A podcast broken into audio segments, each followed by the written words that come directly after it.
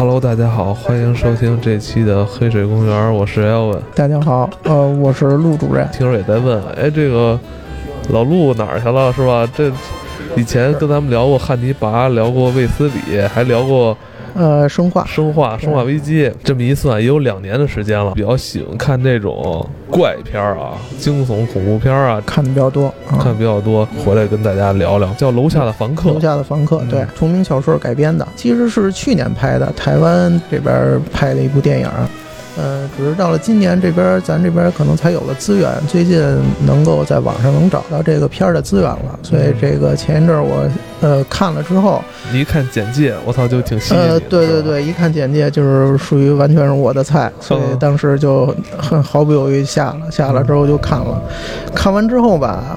呃，就是为什么我今天就是想想想跟大家聊聊这个电影这个事儿呢？就是因为这电影看完之后给我一个感觉啊，我觉得特别的呃惋惜，特别惋惜，对，特别惋惜。嗯，就是这个怎么说呢？这这所以这事儿我得就是。先跟大家得得就是从这个剧情，嗯，咱咱这个一点一点说，对，这么着说到后头，我我才能说到我惋惜为什么惋惜，对，不可避免的要涉及剧透。如果你，呃，无所谓，不害怕剧透，那可以也先听我们来聊聊九把刀的同名小说改编的，这个主演是任达华，这个卡斯什么的都还是不错的。他大概讲了一什么故事呢？就是说吧，这个任达华演的这个男主，他其实是一个就是平常游手好闲的那么一个呃混混吧，算是没什么，也没正当职业，也没什么事儿，天天就是晃晃荡荡。后来是有一天呢，就是突然间出了一个便宜亲戚，死了，临死之前呢，交给他一串钥匙，是一个就是别墅，一栋别墅三层的一楼。啊，等于就是把这个继承权就给他了。结果任达华呢，到了那儿一看，哎，这楼虽然是比较破旧了，一一看就是十几年应该就没人住了。但是一看各方面这个房子什么的都还不错，自己鼓捣了一通之后。这个把这房子就开始要出租，但一开始这个几个镜头也挺吓人的。他这个剧情镜头往那个楼里就是深入，明显是很长时间没有人住过了哈，各种什么爬虫啊，什么什么老鼠啊，对，哎呦，挺吓人的。是看着有点像鬼片儿，但其实这片儿没没有鬼啊，也就是它还是一个心理惊悚层面的这么一个东西。但是这个楼里头，它最大的一个亮点，嗯，是他在这楼里发现了一间密室。嗯，这个密室里呢是一个监控室，监控室。对，这个监控室里头就是他这楼里的每一间房子里头都有这个微型摄像头，嗯，他都可以在这个监控室里头去看见他的所有房间的这个情况，嗯。这个任达华这个演的这个角色本身也有些问题，他看见这个之后就变得很兴奋，嗯。他觉得这是给他提供了一个绝好的，就是偷窥别人生活的这么一个契机。对，任达华在这部戏里边演的是一个油腻的中年大叔啊，对对对，这对非常油腻，非常油腻，非常油腻，非常猥琐，对，就是全程全程睡衣啊，他他除了睡衣，整个这电影就没穿过别的衣服。发现这之后，他就决。一定要找房客，那他找房客呢？他有一个自己的想法，就是说我不能找那种特别正常的普通人，因为那种人吧，你住进来之后，我我也没什么突飞的快感，你天天是对吧？对吧？你你生活特别规律，也没什么惊喜，就是按部就班的生活，我看你也没什么劲，所以他找的那些房客啊，都是他。有问题，就是他觉得有问题的。你比如说，其中有一个也有一对房客，是一个离异的父亲，带着一个小女孩，他女儿。呃，这个看上去，乍一看很正常。那那那，这个任达华他为什么决定要把这房子租给他？因为在他带这个俩人看房的时候，这个父亲看女儿的一个眼神儿。让他产生了一个疑问，就是他觉得这个父亲看女儿的眼神不太正常，他就觉得这里头有事儿，哦，所以他就想说，哎，那我得把这房子租给你，我我看看你你到底这个中间是有什么事儿。这个我发现啊，就是猥琐之人，他看什么事儿都他 爱往这种猥琐的方向去想。对，但是你你还别说，他他关键是他真看准了，哦，他真看准了，然后还租给的有一对同性恋。一个四十多岁的一个中年男人和一个二十来岁的他的情人男童，男童，这是一对儿。然后还有一个就是上班族的一个一个一个上班女郎吧，算是叫嗯陈小姐。陈小姐这个陈小姐就是属于那种呃比较风尘，对比就是较妖艳，对对对，整个夜生活非常丰富。还有一个叫老张，老张是一个体育老师，离异是吧？呃，对，他是离异，呃，他这老张有一怪癖，嗯就是爱喝过期的牛奶，他非常想这个酸爽那种感觉啊。还有一个宅男，对一大学生，废柴，对，就是就真是废宅嗯，天天就是玩游戏。然后也也也不上班，然后嗯就那个窝在屋里头，对然后每天还喜欢幻想自己有对对超能力，每天最大的爱好就是幻想自己能有超能力。还有一个非常重要的一个角色，嗯，是一个白衣女孩儿。白衣女孩，对，这女孩儿看上去也就二十岁出头。二十出头，呃，这女孩儿特别奇怪，嗯她呀，就是住进来之后，跟这个整个所有的这些租客之间呀，也没什么关，也没什么联系，嗯也不怎么说话。对，平常呢，最大的爱好就是坐在屋里头，点上一堆蜡烛，跟那儿喝着咖啡看书。然后，但是最神奇的一点啊，嗯就是这女孩的屋里头有好多十几个那种大的旅行箱，旅行箱、行李箱，对，行李箱。但是因为任达华一直就是看着他们的生活嘛，嗯，但是任达华他也从来没看见这女孩啊从这行李箱里头掏出过什么东西来，就是就也没见他往里装过什么嗯，反正就是有十几个大行李箱跟那儿杵着，嗯就这么一帮人嗯，租租的他这房子了。他每天就躲在这个监控室里头，就看这帮人，就开始发现了这些人一个个之间的这个嗯。不可告人的一些隐私和，一些怪癖。父亲带着小女孩儿，那个父亲姓王，王先生，嗯。他是有什么问题啊？他是一恋童癖，啊，操，对，他是一恋童癖。这，太可怕了，所以他其实天天他跟女儿，因为他离离异了嘛，对吧？嗯。他他天天跟女儿两个人在这儿相处，其实对于王先生自己来说是实际上是一种煎熬，哦，就是他对于自己的女儿有欲望，但是。人伦的这个道德呢，又束缚他不可能去对自己的女儿有有任何的行为，对对，所以他他其实每天处在一种就是很煎熬的这种状态。这是一种心理疾病，对，这是一种心理疾病。你像陈小姐，就是刚才咱们都说了，这个就是风尘，对很风尘，职场上他为了打拼嘛，只要能帮助到他的，对。她愿意拿自己的肉体去去去换换换前途也好，换换什么也好，嗯。对，呃。老张就是那个体育老师，他除了爱喝过期牛奶以外，他也有一个怪癖，跟这个任达华一样，就是也是秃盔，嗯只不过他的那个头盔，对，是比较呃很还处在初级阶段嗯。他拿个听诊器啊，听听这个楼下这个陈小姐的这个房事，什么拿着这个望远镜看看对面楼美女换个衣服什么的。嗯他他大概大概其也就是这个。他跟这个任达华的这个偷窥的这境界还差的比较多。不同的这些生活，每天就是让任达华去去看到之后，他觉得哎，太特别爽。表面之下那些不为人知的一些东西，光鲜外表之外的东西，呃，但是看这些人看多了之后吧，他就对其中一个人产生了额外的兴趣，就是刚才说的那个白衣少女，白衣少女，一堆旅行箱那个，对，他就特别想知道，这个你这个旅行箱里头到底都装的是什么呀？正常人谁会家里头储十几个大旅行箱啊？你你装什么呀？屋子里边什么家居陈设都没有，对啊只有箱子，就是一张床，一个书桌，剩下的就就就是箱子了。嗯他就特别奇怪。这个结果，他这个越来越奇怪，越来越奇怪。有一天，他就忍不住了，他趁着这白衣少女啊出门的时候，因为他有全楼所有人的钥匙嘛，嗯他就偷偷摸摸的跑到这个女的家里头，他就想看看你这个旅行箱里到底搁的是什么。嗯结果他摸进去了，这这这弄开旅行箱，还没等他看呢，就听见门口有动静。这这女孩回来了，回来了，他一一着急一害怕，呲溜，他就钻钻床底下了。钻床对，只 只能只能钻床底下了。嗯。然后他就在底下看，看这女孩儿带着一个男的回来了。然后回来之后呢，女孩先给这男的倒了一杯咖啡，嗯。然后女孩就把自己的衣服全给脱了，全给脱了。然后这时候一一丝不挂，然后等着这个男的进了那个浴室。浴室，然后他就在他趴在床底下，就听见那边有开水的声音，然后他这正琢磨着呢，然后就看这个女孩从那个浴室里出来了，出来之后穿好衣服，然后又出去了，然后这南华就想，哎，这什么情况？但是甭管什么情况，我好歹趁他出去之后，我我我赶紧跑吧。我记得这里边还有一个镜头，就是那女孩故意看了一眼床下，呃，对，看见他了，对。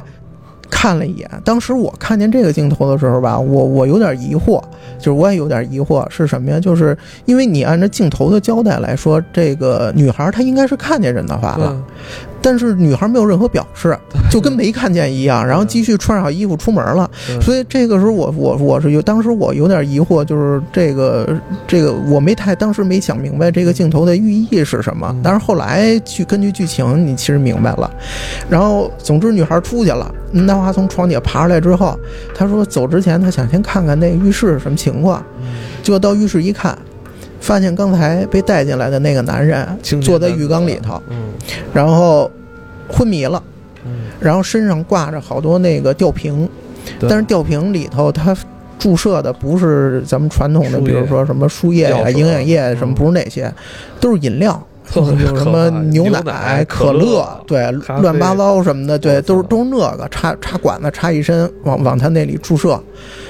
然后任达华一看这就有点慌了，然后呲溜一下就夺门而跑，就跑回他的那个那个那个他的那监控室。监控室。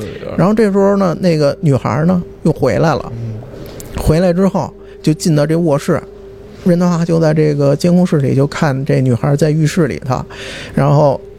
看那个男的呀，哎，晃晃悠悠，晃晃悠悠，一点要醒，结果这女孩呢，掏出一针线来，先拿那个胶水哦，对，啊，对对，有胶水对对对，胶水先是胶水然后后来又拿针线把这男的嘴给缝上了，缝上了，然后然后缝完之后，拿了一个刀还是一剪子呀，割他的这肱二头肌。而且我记得有一个镜头啊，他是把他那个肌肉全是拉成丝儿，就挂在那胳膊上。啊，对对对，对，就是总之就是虐杀。把这男的就给虐杀了。虐杀了。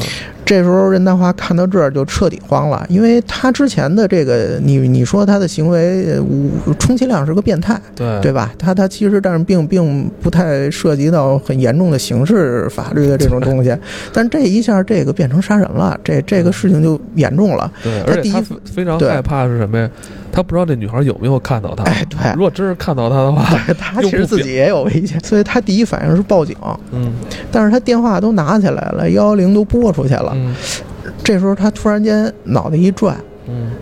嗯，他心底的那个就是仍然是他变态的那他那个想法，对他他就是一下又占据了上风了。他是觉得说这其实是一个更难得的机会，就是我我我我找这些人过来，我窥视他们的生活为的是什么呀？不就是为了看见那个就是我我平常不可能看到的那个东西吗？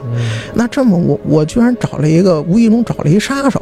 找一女杀手进来，我要是报警了，先不说警察来了会不会发现我偷窥其他人的这些东西，那这么好的一个观察对象，就其实让我自己给毁了。对，所以所以就他觉得说这事儿我不能干，他就把电话撂了，他决定他要继续的去观察这个女孩。对，然后他就开始有意无意的去这个接触这个女的，说管她去借个什么火柴呀什么的，就是。打这个就是敲打敲打他什么的，对。然后最这个剧情，它我觉得是一个这个后续高潮发展的一个最重要的一个转折点，就在于某一天，任达华正站在这个天台喝咖啡，后来这个白衣女孩也来了，然后俩人在天台上有过一番对话。呃，这个对话大概的内容呢，女孩跟任达华说，说她觉得啊，这个每一个人的人生啊，其实就都是大部分都是四平八稳的嘛，对吧？从出生、上学、找工作、结婚生子，最后到生老病死，都是大概这么一套。她把这个呢称为就是到这样一个平稳的人生，一直到死，她称为是要到了一个尽头，尽头到一个尽头。她觉得说这样活着很无聊，没有意思。她。想要的是什么？他想要是打破这个镜头，我要再迈出一步去。当他把这番话跟任达华说完了之后，呃，任达华当时有一种醍醐灌顶的感觉，就是他感觉到我操，我自己之前的那个偷窥的这些东西啊，在这个女的这个这种思想面前，简直太小儿科了。就是我，我其实刚才之前所做的那些，仍然是在这个镜头里头，嗯，就我仍然没有跨出去，我没有突破，对我没有突破。但是今天这个女的跟我说的这番话之后，一下让我茅塞顿开。我我找到我我人生的目标和方向了，我知道我应该要干什么了。这样想的话，他就突破道德跟法律的底线了。他要突破的呀，不仅仅是自己啊，他要帮助他的所有房客去突破。这还说了，我要帮助他们，我要帮助他们所有人去突破。结果他就开始实行了他后头整个这个剧情进入到了一个很高潮的阶段。他后头的这一系列的行为。他这个，首先他对那个宅男下手，他给这宅男喂安眠药，然后宅宅男就是昏睡了之后呢，他把这个宅男扒了个一丝不挂，拖在别对，就是比如说他是这宅男是在厕所里睡着了，他嘣儿给他扔到床上去了，对，然后。过两天，这然后宅男一醒说：“哎，我记得我我我我睡着昏迷之前，我是在厕所，怎么现在到那什么了？然后过两天又昏了，然后你又给他挪到这，比如挪到屋外头，挪挪到楼道里头了，然后到最后发展到把这个宅男就给扔到马路外头，大马路上，就这么着，时间长了之后。”他就是让这个宅男产生了一个想法，就是我操，我终于拥有超能力了。哎，对，我会，我我会瞬移了。对，只是我现在这个超能力啊，我控制不了。控制不了。对我，我我就是一使，或者是我一旦他被动的要发动的时候，我就昏了。所以我我不能控制我我移到哪去，但总之我会移了。他让这宅男有了这么一想法，时间设定的是在夏天嘛，这肯定避免不了有这个苍蝇、蚊子什么的。他这边给提供蚊香。对他把这个蚊香浸泡在这药水里，一浸泡在药水里给这个王先生，他这个药力就随着蚊香的这烟就挥发出来了。但是这个时候，我觉得这个其实特别特别特别有意思一个东西就是哪儿啊？如果咱们假设啊，你你直接给王先生喂春药，那是一种什么可能的是一种什么情况？就是那有可能王先生就是被药力这个驱动，他可能就没有没有理智，完全丧失理智之后，他就做做出一些禽兽不如的行为了。但是他这个好就恰恰好在这儿，他是通过被浸被春药浸泡的蚊香的这个烟，这散发出来的药力去影响王先生。首先他的药对他药劲儿没有那么大，也就是说王先生会被这个药力所。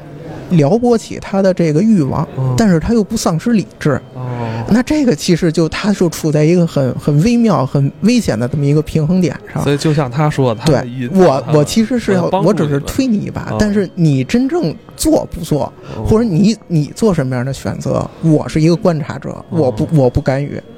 这个是特别有意思的一个点，这也够坏。对对对，这这这这确实很坏。所以这王先生本来平常就已经够煎熬的了，他他这个被这一弄，那那就变得更更更加煎熬。他就每天处在这个天人交战的这种情况当中。然后这个老张，那个喜喜欢跟他有同样偷窥癖好的老张，他是怎么推他的呢？他把他故意把整个全楼所有人的钥匙，给落在了老张他们家门口，也就是他让老张捡到了这个钥这串钥匙，他可以进到这个全楼所有住户的这房间，他就想看一下，那你这个有偷窥癖的这个老张，当你可以进入到每个人的这个隐私的生活当中之后，那你会做什么样的选择？你会做什么样的事情？他把这钥匙。就是故意给这个体育老师了，有这个偷偷窥癖的老师了。对，结果这偷窥癖的老师呢，他因为住在那个风尘的陈小姐的楼上，他每天的一大爱好就是听陈小姐的这个房事，所以他不可避免的、自然而然的，老张就进入到了陈小姐的这个房间里头。当然是在陈陈小姐上班不在的时候，结果他在里头就是，呃。就是搜刮吧，也不叫搜刮吧，就是翻他，看陈小姐的衣服，对吧？什么内衣什么的，然后自己还很猥琐，对自己还把这个内衣给穿上了，然后包括拿着内裤做一些不可描述的事情。同性同志怎么去推动他们的呢？这个里头还有这个废宅男的事儿呢。他有一天呀，趁着俩人不在。他把这个宅男给给扔到这个同志他们屋里头了，然后同时呢，他还拿了一个一个棒子，嗯，给这个宅 宅男爆菊了。嗯，然后这时候他就走了。这时候宅男还昏在那床上呢。然后先是这个这对儿同志里头年纪比较大的这个嗯四十多岁的这个大叔回来了，进来之后一看这情况，当时就愣了。愣了。他他第一反应想的肯定是，操，那一定是这这，因为这事儿肯定不是我干的那不，是我，那就是他干的呗对，对吧？就是对我我那小年轻人干的呗。那他就特别那个，去崩溃，觉得说咱们对咱们两个感情这么好，你为什么要做这种事儿？嗯他就坐在那椅子上等着。这时候过了没多久，小年轻人回来了。嗯 小年轻人推门进来，一看这个情况，小年轻人也懵逼了。嗯 他他想的是，那这事儿肯定不是我干的，嗯我刚回来，那不是我干，那就是你干的呗。结果他们两个就是因为这个产生了误会，嗯然后好死不死的是，这个宅男啊，这时候还醒了，醒了之后，他看见这个三个人互相尴尬的对视了一圈之后，然后宅男就觉得自己的后后边这个情 情况不太对，然后一摸出血了，对，一摸出血了，宅宅男宅男也有点崩溃了，嗯就说我说你们谁呀、为什么对我做 做这种事情？对吧？说你们两个好好的搞就完了，你关我什么事啊？对吧？说我我我可能是我有超能力，我不小心我我可能瞬移到你们这儿了，那你你不能对我这样啊，对吧？结果这个误会啊，这个这个戏啊，看到这儿的时候，就是本来还是挺惊悚恐怖的气氛，总是被他给搅局打乱。结果所以所以所以这个本来就就就很很尴尬，很很就是很难解释这么一事儿，让他这一搅和呀，就变得更那什么了，就更更乱了。就本来有有心，可能你想解释一两句的时候啊，也也也就没那个心了。然后这时候，这个宅男就捂着屁股自己从那个屋里就跑了，回自己房间了。这边就留下这哥俩在这对峙。结果因为这件事情，就可以算是就是一个导火索吧，把他们之前就是说的这个关于小三转正啊，是否让这个老老人跟他原配妻子离婚的这些等于种种以往的这些矛盾，就借着这个事情为导火索，就说俩人又都翻出来了，就开始吵。结果吵吵吵吵吵吵到最后不可开交的时候，这个四十岁的这个叫郭先生郭丽，郭先生从桌上抄起一把裁纸刀，就扎到这个他的这个年轻的情人身上了，结果就把这个年轻的情人给扎死了。扎死之后，他他也冷静下来，然后后悔了，也害怕，说那怎么办？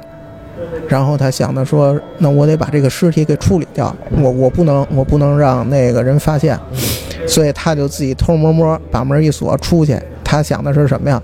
我找一没人地儿，我先挖一坑，挖一坑之后呢，我再回来把这尸体给扔那坑里给埋了，这样就没人知道了。当然，为什么他没带着这尸体直接去到荒郊野岭挖坑就埋？这个我觉得算是个有有点小问题，逻辑上有点小问题，但是不太重要。任达华呢，一直是在监控室里看着这一切，他决定要出手了，就是他要真正的去推动这个事情的发展了。嗯就是因为刚开始我看这个时候吧，看到这儿的时候，我以为这个争吵让然后导致这个就是岁数大的郭丽郭先生失手杀掉自己的情人，就是任达华想要去推动的这个东西。但是看到后来，我才发现原来这个不是他的最终目的哦，他真正想要推动的东西在后头他。是不是就想推动让那个宅男变弯？没想到玩大了，玩出命案了。如果宅男会变弯，我觉得会是一个意外的收获。然后，总之说后头呢，他看见郭先生出去之后，他就赶紧跑到这个房间里头，嗯。他把这个年轻的这个男孩的这个尸体嗯。给搬出来，然后给搬到了死宅男的那个屋里。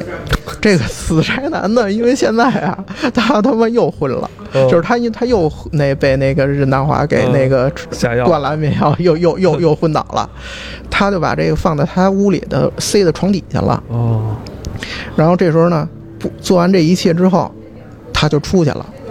然后郭先生这时候在野荒郊野外挖了一坑，嗯就是埋尸体的坑。他他做好准备了，然后这时候回到屋里头，想要把尸体运走，嗯结果一进屋发现这个尸体没了，这郭先生彻底就慌了，然后他就开始琢磨着说这这个会尸体会去哪儿？然后他一下就想起刚才的宅男了，因为在他现在心里，他仍然还认定这个他的小情人跟宅男是有一腿的，嗯所以他就想起这宅男了，就就说这尸体不会是让他给弄走了或者怎么着了吧？他就要去找这宅男。然后这时候这死宅男呢，在自己家里正好药劲儿也过了，醒了。醒了之后，他一想，啊、自己又晕了。那那哎，但是今天怎么我这个好像没没那个飞出去啊？没我我我我怎么还跟自己屋里呢？嗯然后这时他正琢磨的时候，就一低头就看自己床底下隐隐绰绰的，好像有什么东西。然后他趴下一看，一看是那个你小年轻那个尸体在他床底下呢，他就慌了，他就他就说：“我操，这这个这我没飞出去，对啊怎么有东西飞我这儿来？而对啊，而且而且这刚才我我之前是不是还刚刚被他爆了局了？那难道是我昏迷的时候把他给杀了，然后移回来之后顺带手的把他的尸体也给带回来了？他也慌了，然后他这正慌着呢。这时候那个郭先生跑着找到他屋里来了，咣咣敲个门，就把门给弄开了，然后三个人在这儿一就是两个人加一具尸体，又见面了。然后这个时候，所有人就都愣了，就不知道这个事情。面对这么一个尸体，他两个很就普普通通的人嘛，他他嗯不知道这个事情该怎么办了。对，然后正在这个关键的时刻，任大华又出现了，他是真正出现了，他他他是站出来了，他他他真的站出来了。哇，但是他站出来，他仍然是以一个房东房东搅局的这个局这个角色出现的。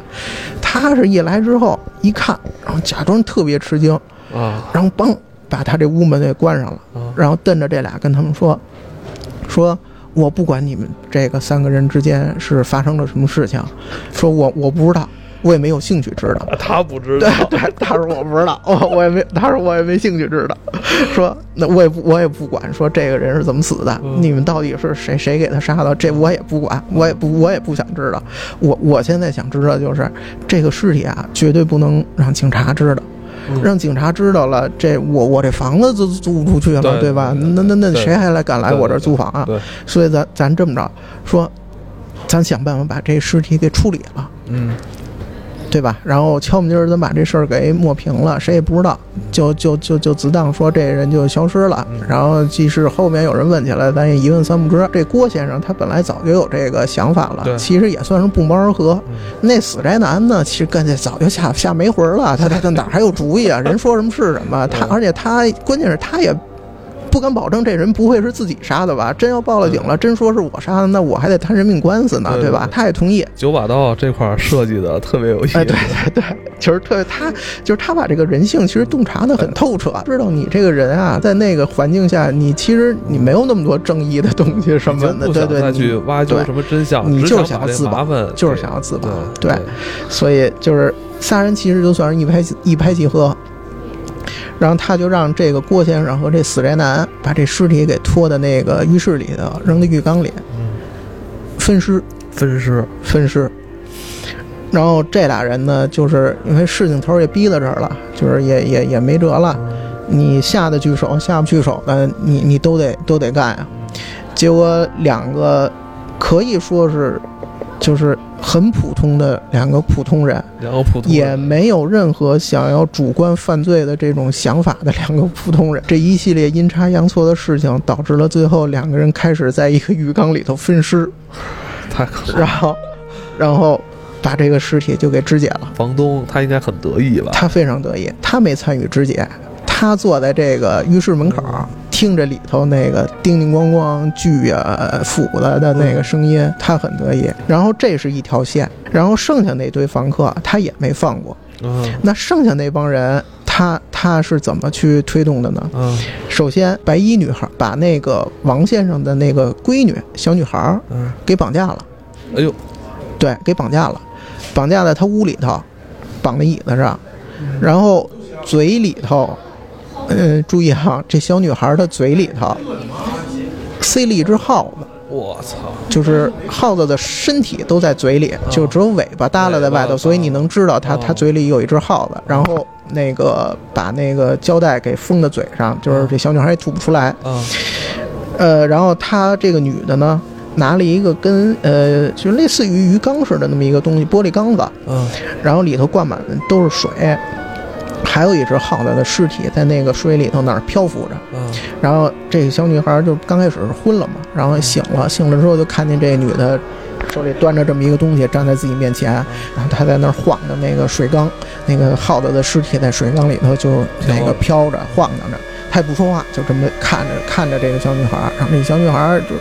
就是快快吓疯了，但是她嘴被捂着，她也喊不出声来，就呜呜呜那么着，嗯然后就这么着晃荡了几会儿，这女孩呢把这个水缸就是放那儿之后又出去了，然后任达华趁这个机会，他跑到这女孩屋里头，把这个小姑娘从这椅子上解下来，但是他那个嘴封条他可没撕，他把这小女孩解下来之后，一路又跑，然后跑到这个体育老师老张的家里了，不是这任达华，就是人家他也是挺送忙。快递的，他也是挺忙叨的，对，这这好体力，你知道，这个别看五十来岁的人了，这体体力不错，这然后跑跑到老张那儿，然后那老张啊家里头有一个算是衣柜似的那么一柜子，那柜子门儿啊老关不严，就是有有点毛病，就是老是留着能留个缝儿。然后动不动还自己，因为他他关不严嘛，自己嘎慢慢就自己就还能打开。他把小女孩就塞到那衣柜里了。然后这个时候老张在干嘛呢？这个时候老张啊正在陈小姐的家里头，正正做猥琐之事。对正在做猥琐的事情呢。嗯，结果这时候陈小姐啊回回来了，然后他就赶紧这老张就吓得就躲在陈小姐的衣橱里了。哦，然后陈小姐呢，这时候又带了一个男的回来，然后就是好像是能够在她的工作上给她那什么能能给她帮助她升职啊或者加薪什么那种。女的和这男的完事儿之后，后来是吵起来了。哦，吵起来之后，那男的就那个，然后就要打这个陈小姐。结果老张这时候就是看不下去了，他他觉得这陈小姐是我我要保护她，他就从衣橱里头蹦出来。衣橱衣橱侠的，艺术侠，衣橱侠 都出来，只不过没蒙着面啊，没蒙着面他就出来了，觉得这他妈不吓疯了就是好事儿。嗯，你以为屋里就没人的时候，你突然间从我衣橱里跑出一大老爷们儿来，这搁谁对吧？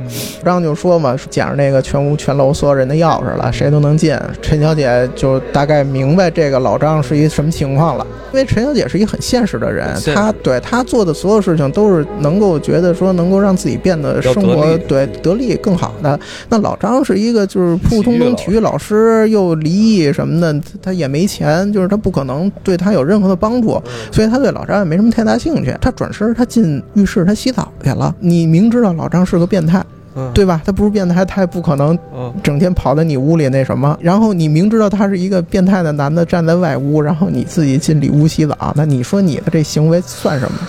那那老张呢也非常争气，没忍住，他冲进浴室里头。就跟陈小姐也来了一下，陈小姐吧，我感觉她的心理活动是什么呀？就是，嗯，我首先我对你这人肯定是没有兴趣的，嗯这点毫无疑问。嗯但是不管怎么说，你刚才算是救了我，救了我一命，或者最少让我最少的是让我少挨顿打。嗯，那我让你占一次便宜，算是算是对，算是还你这个人情，也不是不可以。哦这这个代价，我觉得可以接受。所以他等于是这一下呢，就就也就就让让他来了。嗯但是问题是来了之后吧，嗯这个老张想多了。哦，他觉得这个陈小姐让他来这么一下是接纳他了，他已经开始幻想说，那我有没有可能跟你继续，咱们两个把这个关系去去变成说男女朋友，或者以后哦继续怎么样了？长期交往，对他就把这个意思表达出来了，然后陈小姐一听这就乐了，对吧？因为你很明显不是，嗯他他就把这个话说的很明白，就是你我我对你就完全没有任何可能性，没有感觉。那咱们老你你也张张老师不会生气了吧？然后商老师生气了，站起来站起来跟这个陈小姐说：“你知道我是离异吧？”说：“那你知道我为什么离异吗哦？”陈小姐说：“不知道。”说：“因为我家暴啊。”啪就一嘴巴上咣咣咣！不是这时候一厨还会不会再碰出来一个呀？这不就成骗炮了吗？对一会儿又碰出来。其实这是一个局，这是一局，里外里这顿打他还是没多了。这老张啊，叮咣啷打一顿之后，这邪火也算发出去了，然后一摔门，梆走了。他还挺生气，那他他他生气啊，他还他挺生气。他他生气啊，他觉得我对你他妈的一心一意啊，我哦我对你这么那什么，你你怎么可以不接受我的感情呢？我我该让你那个什么的，念念什么了？是不是？让你也但他占了便宜对，但他在在他看来，他不认为这是一次这个这个交易交易啊，哦。他认为这是一个感情的基础啊。哦，他是这么理解这问题的，他等于那儿正跟那屋里头那儿正生气呢，然后就就那衣橱那门哒自己就开了，然后他也就是回头想继续想把那衣橱关上，就他这一转身儿坏了，看见这小姑娘在那个衣橱里呢，他当时也就慌了，说这小姑娘怎么在我这儿呢？然后他这时候就就过去把这小姑娘给弄醒了，然后小姑娘因为之前一直她受那么大刺激，她她昏昏着嘛，她啪一下醒了之后，她她慌啊，她她就想叫唤，因为她也没弄明白现在到底是在哪儿是怎么回事儿，她想叫唤。这时候老张一看这小姑娘这被绑着，然后嘴上贴着封条，这这明显是被人绑的，就是扔他这儿来。嗯虽然他不知道谁干的这事儿，但是他知道这事儿不是肯定不是一好事儿啊。这小姑娘呜就就要嚷嚷，他就他就也有点慌，他他就捂着这小姑姑娘，跟他说：“哎，你别嚷嚷，说什么不是我绑的你什么的。”然后在同时，这小小姑娘王小妹她老爸下班回来了，嗯然后他就回屋，先是回自己屋，看王小妹不在，嗯。然后他说这小姑娘去哪儿了？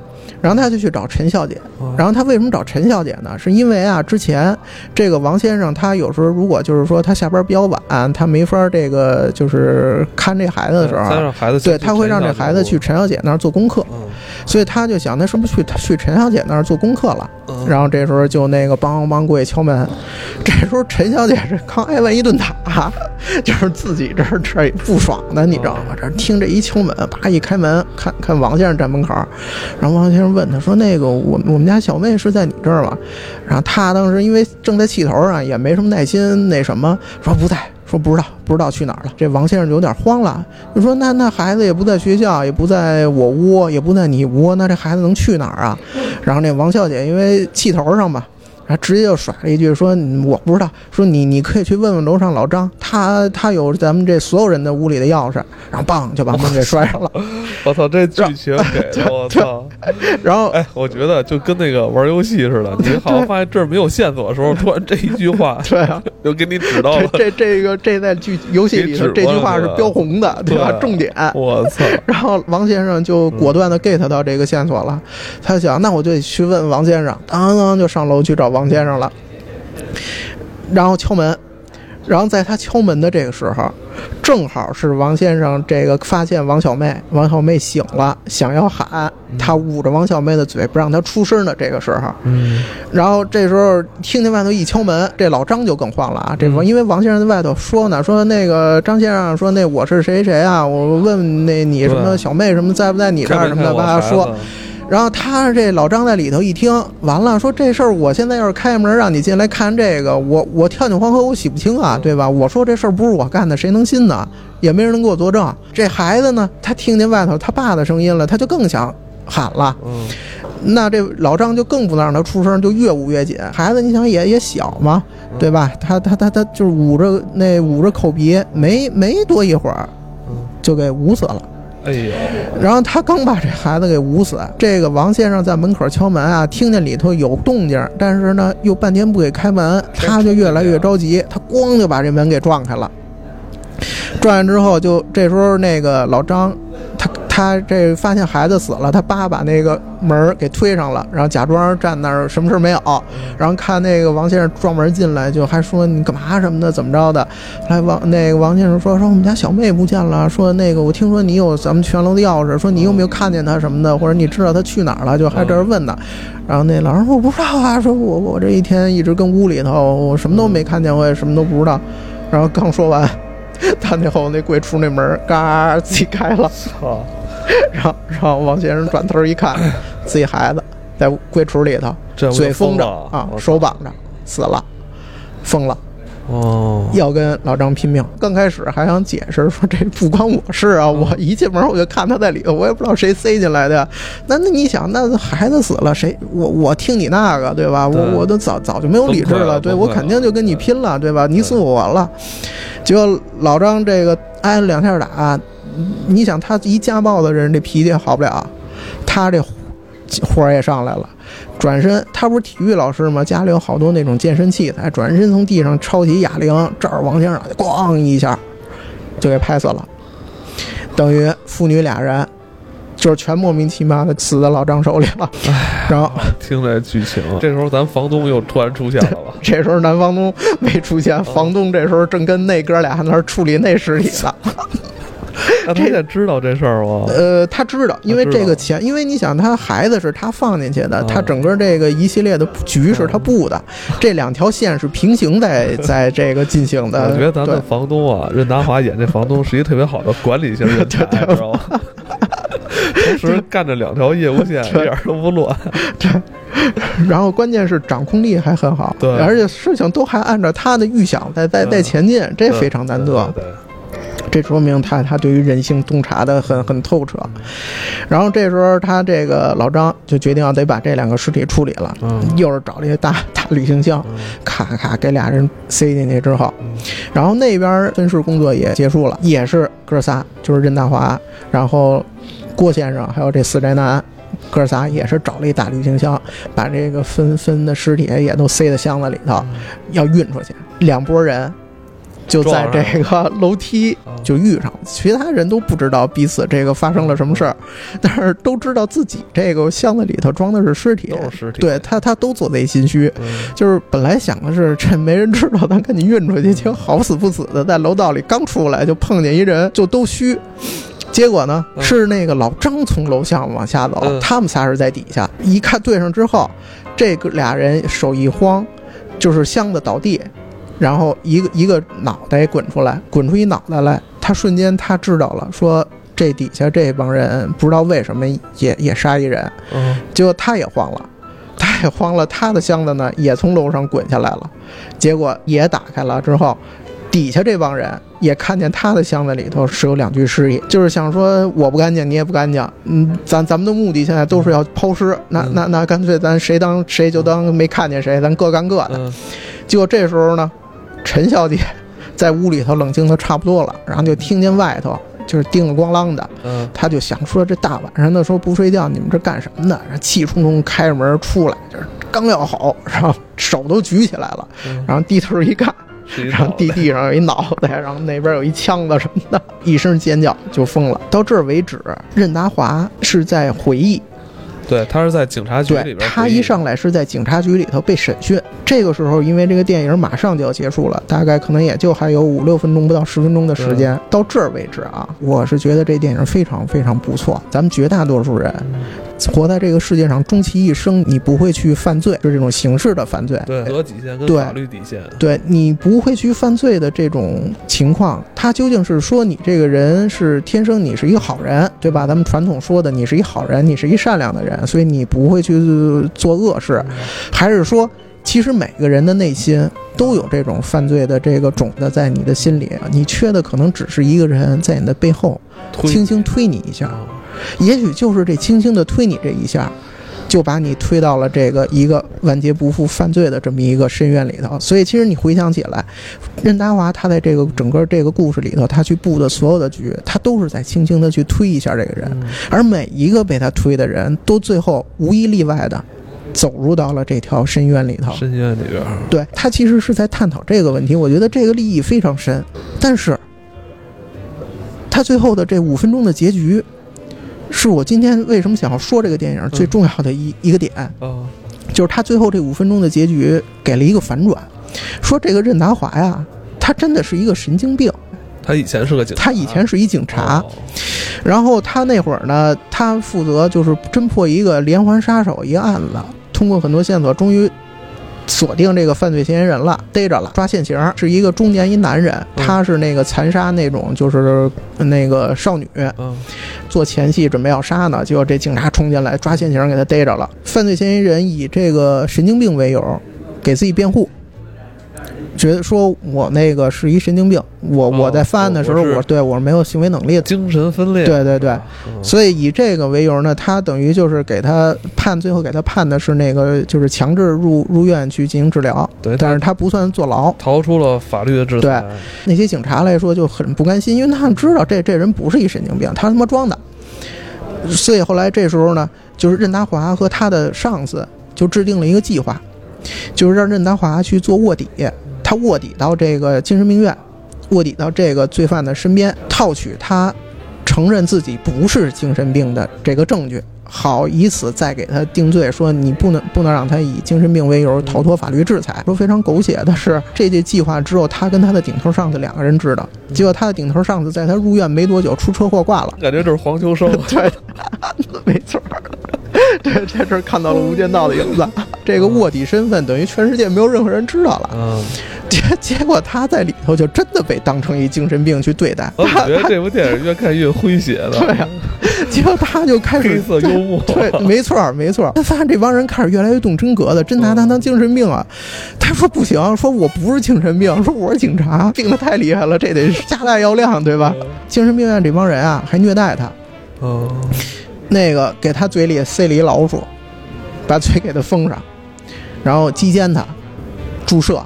注射什么牛奶，注射饮那个可乐什么这些，看到那个白衣女孩儿嗯做的那些事情，其实全都是他自己的精神病院亲身经历到的事情。哦，所以他用白衣女孩是不是像对护士啊？对，所以那个白衣女孩呢，其实是他幻想出来，根本没有那么一个人，哦所以所以他从来才没有跟其他的住户有任何的交流，那是他幻想的。哦，所以就等于他人格分裂出来两个，住越住时间越长嘛，就一直遭受这种虐待和凌辱，反而取得了那个那个罪犯的信任，因为他已经不用装了，他就真的是是那什么了嘛。嗯结果那个罪犯呢，他把一串钥匙给了这个任达华，嗯然后转脸自己上吊自杀了。啊然后没多久呢，这个任达华就被从精神病院放出来了。嗯放出来之后，他就去那个拿着这串钥匙，就找到了这个房间，嗯然后发现了这个闭路电视，然后他就想要去那个找说找这个房客来住，然后找进来的其实都是一群特别正常的人。他所想的那些什么放荡的陈小姐、同性的两个人、什么恋童癖的老爹，那全是他自己的幻想，其实根本不是那么回事儿。住客都特别正，在精神病院里头住这一段时间之后，他已经彻底从一正常人变成一精神病了。哦，所以这这个都是他他已经心理上就是有产生了这种变态的倾向，那精神病院的这些医生啊、护士啊，就也推了他一把。其实是推了他一把。操！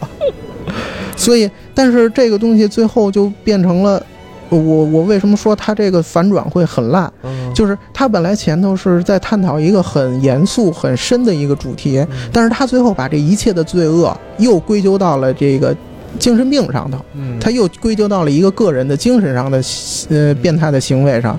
就我觉得这就有点那个中国那个咱们大陆这种呃这个恐怖片的套路，做梦精分神经病，对对吧？就是你你一定不是说真的有什么事情，你就你哦跑不出这个特别大的一个东西，最后给收到了一个个人的一个。